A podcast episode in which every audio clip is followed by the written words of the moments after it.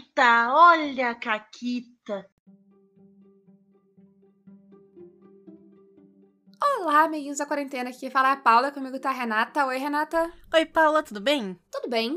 E hoje eu tenho uma caquita, Renata, que ela tem a ver com o tema. Uh, conta lá.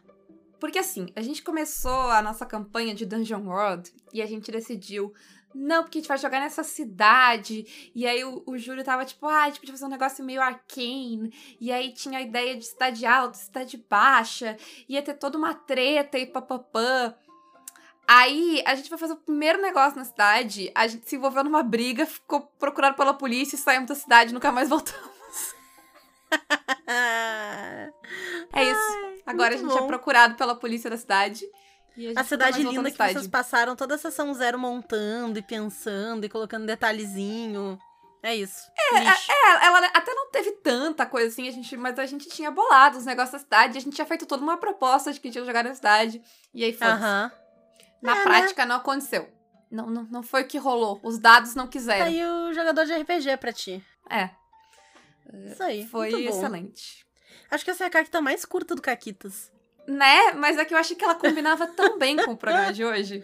Combina, combina, combina. Porque Isso hoje... eu que vou editar, eu gosto. É. Porque hoje a gente vai falar sobre jogar sem sair do lugar. E eu acho que, ao menos a minha experiência com RPG, no começo, assim, jogando muito D&D e Pathfinder, nananã, é a ideia de que a jornada, a viagem, é uma parte essencial do jogo. E por algum tempo, eu não consegui pensar em RPG sem viajar. E eu acho até que uh, hoje, ainda, dependendo do sistema, a viagem é um elemento essencial. Eu não acho que eu tava errada quanto a isso. Eu acho que o problema não tá em. Ah. Uh, viajar é errado no RPG, né? Caquitas dizem que não pode viajar no RPG. o problema é que essa era a nossa única opção, né? Aí tu ia montar a campanha, a campanha ela tem um mapa, o um mapa da campanha, no mundo Isso. da campanha. Qual é o Tu precisa, tu vai jogar o RPG e tu precisa pensar no mundo inteiro, porque tu vai viajar aquele mundo todo. E aí é até meio engraçado, porque o mundo, ele acaba seguindo a lógica de planeta Star Wars, em que cada cidade tem um negócio. Sim, sim, total. Total e completo, é bem isso. Sim. E aí, tipo, ah, não, porque aqui é um tirano que é o problema e não tem nenhum outro problema na cidade. Ah, não, porque aqui é uma gangue que não sei o quê. Ali é um tesouro amaldiçoado, aqui é um fantasma. E de resto tá tudo certo. É, o que faz sentido, porque tu não vai bolar uma super cidade complexa, pipipi, um vilarejo cheio de. Se ele é transitório, se as pessoas vão passar por ali, fazer uma merda e seguir viagem, né? Sei lá, é. ir atrás de um mago. Uh, ele tá fazendo um ritual muito louco, aí ele cai desmaiado no chão, a polícia chega, te acusa de assassinato e tu tem que brigar com a polícia, entendeu? E, assim, aconteceu com uma amiga minha, não tem nada a ver com isso. Não é a história que eu contei feriu, na Caquita. Né? O Fred te feriu. Uh, mas foi. Sabe, eu acho que é. O problema é justamente isso. Que eu acho que quando a gente vem, principalmente nos RPGs de medieval fantástico, a gente vem numa vibe aventura. Uhum, a gente fica aquela a vibe do, do Bilbo de vou sair numa aventura. Uhum. É, e tem até uns momentos no jogo em que, tipo, tá, e agora? O que vocês vão fazer? Ah, acho que a gente vai sair da cidade. Por quê? Que sim, porque não tem nada a fazer aqui, então a gente vai sair da cidade. E aí tu vai pelo caminho, pela estrada, e tu para no próximo lugar, e aí faz o teu negócio, ah, vamos sair da cidade. E assim vai. Ah, e tem alguns RPGs em que isso é importante. Eu falei do Bilbo, e no One Ring isso é importante, porque todo mundo sabe que o Senhor dos Anéis é um grande vlog de viagem e culinária. Isso. Né? E tu música. Vai... E música. Exato, é uma coisa meio cultural, né? Tu viaja, conhece os povos, prova comida local, dança música, e, e é isso que acontece. Tenta evitar as treta, né? Porque quando tu tá em viagem, tu tá tentando evitar a treta, né? Ninguém quer é. treta no meio da viagem. Mas nem sempre é possível. Agora, uh, quando tu te dá conta que não precisa viajar sempre, né? Que a gente pode ficar. Uh, ambientar uma campanha inteira ou parte de uma campanha uh, num único lugar, abre algumas portas, abre algumas possibilidades, né? Sim. Uma das coisas que facilita quando tu tá jogando num local contido é o sandbox. Por quê? Porque quando tu tem uma cidade, tu já vai fazendo e criando. Então, tipo, ah, vai ter essa loja aqui, esse negócio aqui, esse problema lá, esse não sei o quê. E como a ideia é que eles não saiam da cidade, tu já pode deixar muitas coisas preparadas e eles vão onde dá na telha. Porque tá tudo ali. Se é um jogo maior em que o propósito é fazer um bagulho eventualmente sair, que nem a Paula falou, por que tu vai preparar todas as minúcias, né? É muito. Tu depende muito mais de, do, do famoso pra onde vocês vão. Né? E mesmo se tu é um narrador preguiçoso e tu vai adaptando, inventando as coisas na hora, tu vai criando aquele cenário e tu continua nele, né? Porque tu sempre vai montando o cenário, por mais preguiçoso que seja a pessoa que tá narrando, tu vai criando coisa. Ah, agora tem essa loja aqui, tem esse negócio aqui, tem aquela fazenda lá, tem a floresta aqui. Só que quando tu tá viajando e indo sem rumo, fica para trás e às vezes volta, mas normalmente não, né? Tanto que sempre rola, na volta a gente compra e nunca mais tu entra naquela dungeon, pega Isso. aquele item, nada acontece. Sim. Salva a cidade lá, sempre tem um coitado, um camponês que pede ajuda e na volta a gente ajuda. Não aconteceu. É, e na cidade as coisas também podem evoluir, né? Porque Sim. como tu vai ficar lá, a mudança vai acontecer, o impacto dos personagens vai ser visto ali naquele lugar. E coisas vão acontecer. Inimigos vão ser feitos, amigos vão ser feitos, a gente vai sumir, vai morrer, loja vai trocar, vai não sei o que lá. Sim. Então vai Tu ter pode voltar. ali, né? tu pode voltar a coisas do início da campanha muito mais fácil, né? Tipo, ah, preciso Sim. de uma ajuda aqui. Ah, teve aquele cara naquela lá na primeira sessão que a gente fez não sei o quê, vamos falar com ele. Porque vai se criando essa rede e ela vai É. ficar ali ao teu redor, né? E isso torna o teu jogo menos superficial. Porque. Uhum. E assim, eu não tô falando isso de um jeito pejorativo de ah, o jogo que a pessoa viaja, ele é superficial. Não, não é isso. Mas é tu não vai. é o jogo, Renata. Eu acho que é o, o é o ambiente, tipo de o história, cenário né? do é, jogo. o cenário. Porque tu. Como tu vai contar histórias e recontar histórias sobre os personagens e os lugares e tal, pra tornar eles interessantes, tu vai adicionando camadas, é natural. A diferença é que se as pessoas vão embora, tu não precisa botar várias camadas. Se elas vão ficar, tu vai Sim. colocando cada vez mais camadas. Eu acho que é natural, quando tu tá jogando um RPG que tu vai sair, que tu vai ver vários lugares, que essas camadas elas vão se formar dentro dos PJs. Porque os PJs são quem fica, né? Então, Sim. esses personagens, toda a relação vai ficar tudo neles. Quando tu tá no mesmo lugar, ah, essas camadas elas podem vir de outros lugares, né? É, O, tipo, a cidade vai ter isso, os NPCs, os vilões, porque tá tudo ali no mesmo no mesmo ambiente. Então não fica mudando, né? Não é tipo a cada uma, duas sessões muda completamente ah, a, a parada toda, né? É aquela coisa. É, é uma vibe um pouco, às vezes, até de. Sei lá, eu tô pensando entre a narrativa de um filme e a narrativa de uma série, porque a narrativa de uma série tu vai ficar lá, tu vai ter tempo com aqueles personagens, com aquele lugar. Ele vai. Cada, né, cada jogo tu vai botando um negocinho novo, e aí. Sei lá, tu tá numa cidade, aí daqui a pouco tem uma loja disso, tem uma loja daquilo, tem outro negocinho, tem esse lugar que tu faz não sei o quê, e isso vai enriquecendo a história também. Sim. É, e tu pode ter grupos. É uma, uma coisa que fica legal, né? É ter grupos, facções, sejam elas pro bem ou pro mal, podem ser inimigos, podem ser aliados, podem ser neutras, sei lá. E que tu vai mexendo nisso. E eu sempre lembro do Blades in the Dark que a gente jogou lá no canal do Pug, do RPG Notícias. Que foi um negócio, assim, ele fez um negócio incrível, ridículo Nos de Primórdios Maravilhoso. Caquitas. isso. Então, pra quem não tava aí, eu vou contar pra vocês. A gente foi jogar Blades in the Dark. Só deixa eu, dar uma- um contexto pra quem ahn, não tem noção de quanto tempo atrás. Isso foi, acho que, a primeira mesa que a gente jogou em live fora do Foi. Caquitas. Foi, foi. E então a gente foi convidada pelo Pug pra jogar essa mesa de Blades in the Dark. E a gente tava jogando eu, a Paula, o Fred e a Bebel. E o Pug narrando. E o RPG Notícias tinha um esquema de padrinhos que tinham acesso ao servidor do Discord. E pra dar um flavor, né, pra colocar um negócio bacana ali, o Pug criou o seguinte, porque o Blades in the Dark é essa cidade toda cagada, e nessa cidade tem várias facções, isso tá no livro, essas facções, que estão ali brigando por poder, e tu pode fazer trabalhos, serviços para essas facções e conseguir alianças e tarará. O que ele fez foi que ele jogou essas facções pro público. Então o pessoal podia fazer parte dessas facções.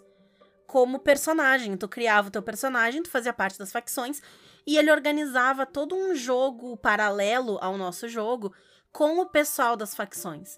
Então tinha enredos acontecendo ali, tudo por, por RPG de texto mesmo. E de vez em quando, eu acho que era, sei lá, todo sábado ou quinzenalmente aos sábados, não lembro.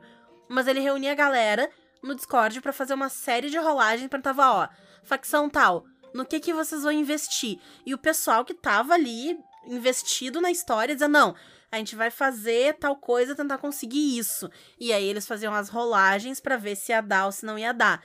E isso influenciava o nosso jogo. Então, foi um jogo, um meta-jogo, um, uma cooperação gigante muito foda.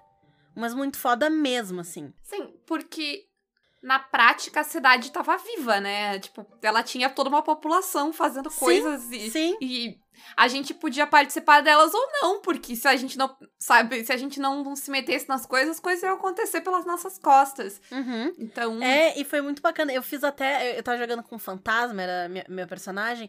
E eu até inseri fantasma na, no RPG do Discord também. Eu fiz lá o perfilzinho e tal, e eu interagia com a galera e não sei o quê. E isso me trouxe informações pra eu trazer pra mesa. Tu vê. É, e era muito maneiro. sim, exato, a gente foi negociando com as pessoas, trazendo informação. Foi muito, muito, muito legal, assim. Foi, um, foi uma experiência única, foi uma insanidade. Foi uma insanidade, mas ouvindo isso, pensando um como beijo. experiência de RPG, assim. Foi incrível. Foi uma das experiências de RPG mais foda que eu já tive. Porque, Sim, assim, eu já joguei muito muita legal. mesa legal, mas isso foi um negócio monumental, assim. Se eu tivesse vigor, eu organizava um bagulho desses, mas eu não tenho tempo pra organizar um bagulho desses. Ah, mas não, se um é- dia eu é- tiver, eu super faria, porque foi um negócio muito foda. Não, foi muito foda. Foi. Realmente, eu- a gente sentiu que a gente tava jogando naquele lugar com todas aquelas facções e todas elas podiam ou nos ajudar ou nos atrapalhar o tempo todo, Era incrível. né? Que é a proposta do jogo. É. Mas enfim, né? Uma cidade viva. Por quê? Porque a gente tava Isso. jogando numa cidade. Se fosse Sim. um RPG de viagem, ia ser muito mais difícil de fazer, porque as facções iam ficar pra trás, né? Sim. E, e, claro, né, montar o servidor todo é difícil e tarará, mas tu tem. Tu vai criando uma facção aqui, jogando outra, e tu vai juntando elas, né? Porque, como a Renata falou, ela, sei lá, vocês enfrentaram uma facção aqui, tiveram uma treta com uma facção por causa de uma coisa. Na próxima sessão tá acontecendo outra coisa, mas sei lá, daqui a duas ou três sessões acontece um negócio que, hum, talvez tenha alguma coisa a ver com aquele outros outros caras. Ou talvez eles possam nos ajudar. Enfim, Aham. cria-se as pessoas, né? Tipo, existe a população da cidade, aos poucos ela vai se formando. É, sim, é bem bacana isso.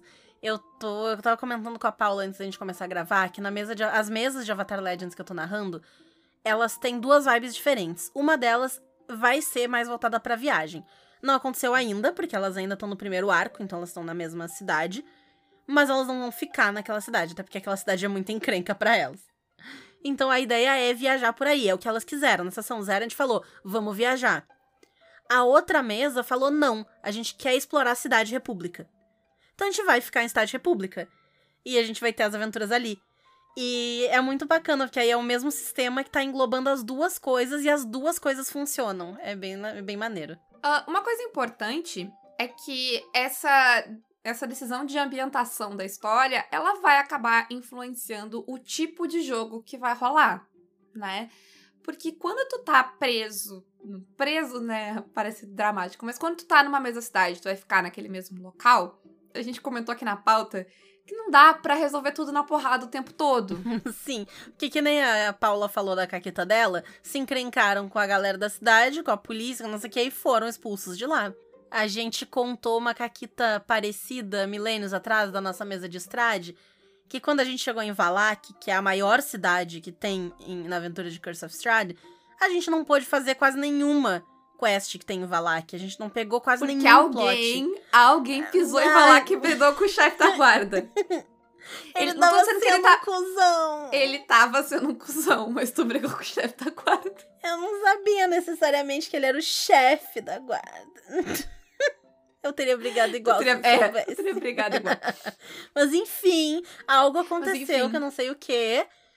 E a gente foi Uhum. expulso da cidade e a gente teve que voltar. Às vezes que a gente precisou voltar, a gente teve que voltar na Isso. maciota, se fudendo, ninguém, ninguém era furtivo. Só fugimos de Valak com a ajuda do nosso maior aliado, que mais nos odeia É. até hoje. Um beijo, Von Richten. É, mas ó, ah, quando tu vai jogar no- né, nesses lugares ah, mais ali fechados, que tu vai ficar no mesmo lugar, isso vai valorizar muito ah, estilos de jogos mais diplomático, que foque em intrigas, em questões políticas do local, no relacionamento dos personagens com NPCs, com a Renata falou das facções.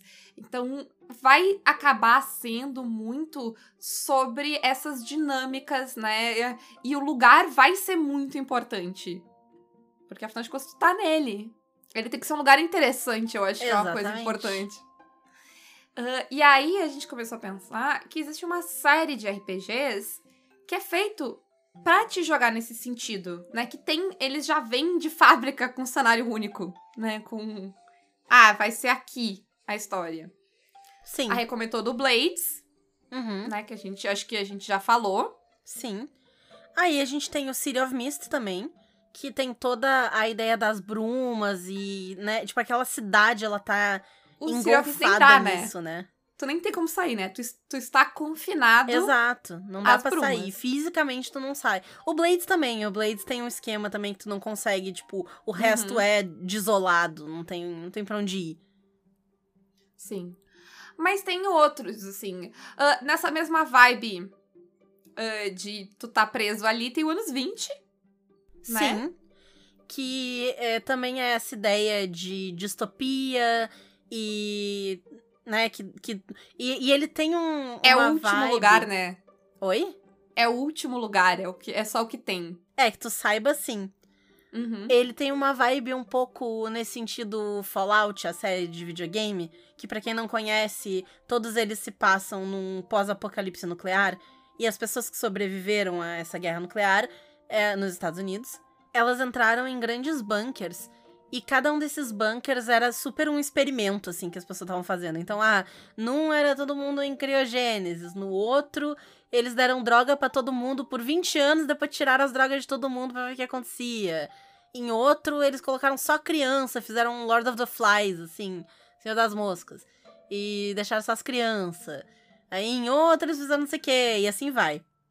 Então, anos 20 é muito isso também, assim, é um lugar em que é uma distopia de algum tipo, assim, e tu, é, o que tu conhece é aquilo ali, né? Tá, é, parece uma cidade perfeita, mas tá dando alguma merda, o buraco é mais embaixo.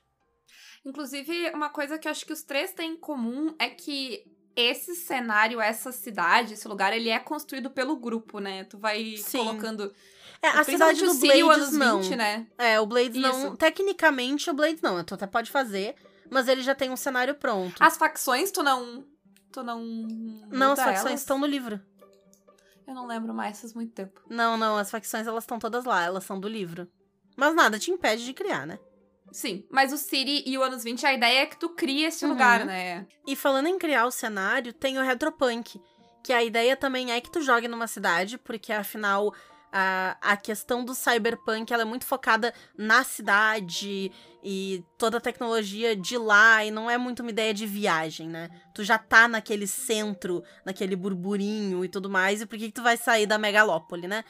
E o Retropunk, ele tem distritos. E aí tu vai criando esses distritos diferentes, cada um com suas características e tal.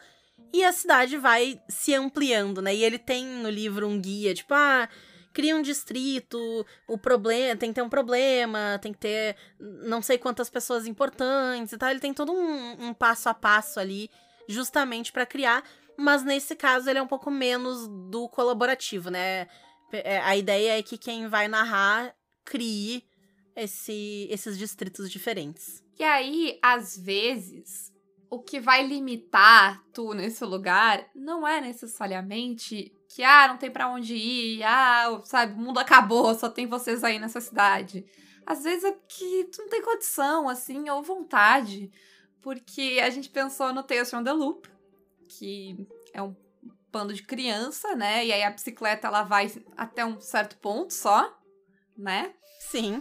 Então dá pra ir muito longe. O Kids on Bikes vai pegar nessa, nessa mesma lógica, né? Que ele tem um Sim. cenário muito próximo do, do Tails no sentido de crianças, anos 80, 90, por aí, sei lá. Sim. Né, que não, não tem pra onde ir, porque como é que a criança vai sair da cidadezinha onde ela mora? Não vai. E o Brindlewood Bay, que todo mundo é senhora aposentada, né? Tá ali aposentado na praia, não tem pra que ir lugar nenhum. Fica ali. Mas tá uma coisa muito interessante que liga o Tails, ah, o Brindlewood e talvez o, o Kids on Bike também. Hum. Que é, é uma cidade que acontece umas coisas esquisitas, né? Assim, com uma frequência. Sim. É, o Kids on Bikes, ele é menos sobre coisas esquisitas e mais sobre, tipo, crimes mesmo. Ou até pode ter coisa esquisita. Porque a gente Mas teve é Alien. treta. Mas é. É. treta. É, cidadezinha pequena que tem treta. Tem né? bastante treta. Ainda assim é Exato. treta E demais, eu não né? li o Kids on Bikes, né? Eu só joguei, então eu não sei te dizer se. Uhum. Porque o, o Tails, ele tem coisas esquisitas no Sim. sistema, né? O Kids Uhum. eu não sei te falar, porque eu não li É. ele todo. Eu li só a parte de criar personagem e de mecânica, porque eu só ia jogar. Então Uhum. eu só fiz aquela leitura zium, pra, né? O, Pra combar. o- Essa é a verdade. O Tail e o Brindlewood, eles dão uma explicação no próprio cenário, né? Porque o, o Tails tem o Loop, que é esse negócio do governo, que é um grande gerador de tretas. E o Brindlewood Bay tem aquele culto chulululesco lá, maluco, Uhum. que aumenta a criminalidade. O número de assassinatos por cabeça naquela cidade é, tipo, altíssimo. Cidade mais violenta de toda a costa. Eu ia dizer que era tipo a Flórida com mais crimes, mas aí eu lembrei da Flórida, que é um lugar onde os velhos aposentam nos Estados Unidos, e a Flórida é cheia de treta, porque Sim, os tem, velhos vai- são tudo tem o louco. meme das notícias do Florida Man. Isso, então é isso, é a Flórida. Isso. Essa é a explicação. Exato. E aí, a gente vai ter alguns RPGs que vão nos deixar brincar de um jeito ou do outro. Que nem eu dei o exemplo de Avatar Legends. O Avatar Legends, ele comporta essas duas coisas, porque ele vai ter algumas mecânicas específicas que fazem isso é, acontecer, né? Que tornam isso possível. Uma das mecânicas é a questão justamente de grupos. Então, tu tem como montar a ficha de inimigo e tem como montar a ficha de grupo. Então, é muito fácil tu criar organizações e facções mesmo. No caso de Cidade República, a gente tem as tríades. Isso tá muito dentro do próprio cenário de Avatar também, né? E o livro, ele traz coisas do cenário, enfim, detalhes. E fricção com as tríades é um desses detalhes. Então, ele te ajuda a pensar problemas urbanos e coisas assim, porque ele tá realmente englobando isso. E como ele é Avatar, a ideia dele não é que tu vai resolver tudo na porrada. Tu vai ter uma briga aqui ou ali, mas as brigas que tu vai ter não vai ser com a polícia da cidade. Se for com a polícia da cidade, é porque a polícia tá corrompida e aí a tua quest vai ser pra descorromper a polícia, dar um jeito nisso. Nunca vai ser, ah, não, fizemos algo contra a guarda. Porque Avatar não é sobre isso, né? E vão ter muitas situações que tu vai resolver no papo ou no, em algum truque, alguma coisa, tu não vai realmente precisar ir lá e hum, bater em alguém, né? Não é, não é sobre isso. Isso. Ah, outro RPG que dá muito pra fazer isso é o Sétimo Mar, porque ah, o, o cenário dele ele tem muitas coisas, né? Eu gosto muito de Labuca, que a gente já falou aqui, que dá pra fazer tipo uma campanha inteira lá. Mas cada uma das nações do Sétimo Mar, elas têm um pouco essa vibe. E dentro das nações, tu pode escolher uma única cidade e tu consegue ficar um bom tempo dentro da cidade, né? Porque Sim. elas Uhum. elas têm bastante coisa pra te fazer lá dentro, mas mesmo, sei lá, tu pode eh, ambientar a campanha inteira dentro de um único, de uma única nação, né? Ah, tem nações- daí vai ter nações maiores, nações menores, mas tu consegue ah, dar uma limitada ali. Sim. tu não tá afim de pegar um navio e sair pelo mundo, né? Uhum. Eu É. acho que eu, eu tô narrando agora duas campanhas em que todo mundo é pirata pelo mundo. Mas é raro. Eu já narrei muito sétimo ar que o pessoal tava tipo. Num lugar, não, né? quero, quero tretar, quero, quero criar problema pra mim com a Uhum. Inquisição. Mas é claro, vai em frente. Sim. É, e eu tava até pensando, enquanto a gente escrevia a pauta e conversava e tal, que se tu quiser tentar, dá pra fazer isso até em D&D, porque D&D tem algumas cidades grandes que tu consegue ficar e ter uma campanha inteira dentro da cidade. Tem Waterdeep, tem... É, como é que é o nome do outro bagulho lá? Ah, todas aquelas cidades grandes na Costa da Espada lá. Isso, só tem a O Costa da próprio, Espada. só tem a Costa da Espada. O próprio, o próprio Strad, ele é um pouco assim, né? Ele é... Ô, Renata, Ah, todo mundo joga D&D em cenário, porque é sempre na Costa da Espada, Isso. é um cenário... É fechadinho. Não. Mas o próprio Curse of Strahd, apesar de ele ter viagem entre cidades, elas são cidadezinhas muito próximas e é uma coisa fechada, não pode sair pelas brumas e tal. Então, ele tem um quê disso em, algum, em alguns momentos, assim, em algumas das campanhas, né? E principalmente Aventura Pronta, então dá pra fazer. Mas é muito fácil tu escorregar e fazer que nem a gente fez em Valak e ser expulso, porque partir pra cima do, do guarda é uma coisa que tu faz muito num jogo como D&D, né? Ele não valoriza tanto o tipo de jogo que Não. é melhor pra esses cenários, é, né? é. E hum, eu tenho uma pergunta, Paula, pra gente encerrar o programa. Uma Hum. pergunta pra nós, pra gente responder.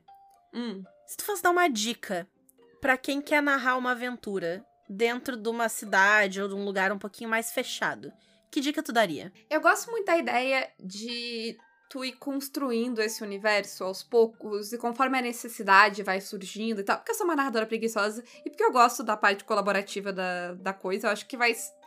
Juntos a gente tem capacidade de criar um lugar muito mais interessante. Ah, então, eu acho legal a ideia de, tipo, tem um caderno, um bloco de notas, um, sei lá, é o que que tu quiser, pra ir anotando ah, as coisas que vão surgindo, por menores que sejam, as coisas que tu vai colocando na cidade, porque daí aos poucos ela vai sendo povoada. Sim. Aham. É, a minha dica seria pra pensar em pessoas. Pensa quem são as pessoas dessa cidade e o que, que elas querem. E nisso tu pode pensar tanto em pessoas pequenas, tipo a, a dona da, da floricultura, que talvez ela só queira vender flores e ela não tenha nenhum grande plano. Mas tu pode ter, ah, sei lá, o prefeito da cidade, que ele quer a reeleição. Então ele vai fazer de tudo pra agradar as pessoas pra ter a reeleição. E tu pode ter o guarda da cidade, que é amargo, e ele não. Ele já, já tá tendo esse emprego há 40 anos e ele quer se aposentar, então ele não trabalha direito, ele faz tudo de qualquer jeito. Tu pode ter o maluco que mora no parque, que é secretamente o líder de uma revolução que tá se formando nos esgotos. Mas o ponto e a ideia aqui é que uma vez que tu tem algumas figuras nessa cidade, é fácil de fazer a cidade, ou ao menos é mais fácil de fazer a cidade se mover e de ter uma vida e que tu não precise pensar tanto, porque é aquilo, tu conhece o personagem, tu sabe o que ele faria. Então tu não precisa fazer uma mega preparação se tu sabe quais são os objetivos daquela pessoa. E eles podem ser objetivos em uma frase, sabe? Tu pode ter, tipo, ah, ah, policial ranzinza preguiçoso. E pronto. Tu já tem ali como é que esse cara vai agir, o que, que ele quer, o que, que ele não quer, o que ele vai fazer, várias possibilidades e como ele interage com os jogadores. E isso ajuda muito num ambiente mais fechadinho assim. Eu, inclusive, vou sugerir aqui uma mecânica que tem no Avatar Legends pra tu montar a personagem, que é o princípio do personagem, que é sempre uma palavra. E aí é ah, honra, ganância, medo, eh, superação, sei lá. E aí uma frase que é o que, que ele quer. Ou o que ele faria acima de tudo. Ah, proteger os seus irmãos. Conseguir chegar à fama. Fazer não sei o que lá. E aí com isso tu já tem uma ideia muito, assim, sólida, com uma base sólida de quem é aquele personagem. E isso ajuda pra caralho. Muito bom. E quem quiser ser mecenas do Caquitas, Renata? Pode fazer isso pelo Apoia-se PicPay ou Padrim e nos apoiar também pelas nossas lojas parceiras, a Retropunk com cupom CAQUITAS10 e a Forge Online com cupom CAQUITAS5. Além disso, quer anunciar o teu RPG, tua aventura, teu dadinho, tuas miniaturas, o que quer que seja aqui no Caquitas? Mande um e-mail para contato arroba pausa para um conteúdo.com.br. E a minha pergunta do dia é: qual foi ah, o menor eh, escopo que vocês já deram pra uma campanha? Assim, o menor ambientação. Tem que ser mais de um episódio, porque o one shot, sei lá, o one shot de Brindlewood Bay às vezes é numa sala só. Sim. Numa sala não, é numa, num prédio só. Então, mas assim, sei lá, mais de um episódio. Qual é o menor cenário que vocês já jogaram? E é isso? É isso aí. Um grande beijo. E um forte abraço. E acabou, Caquetas.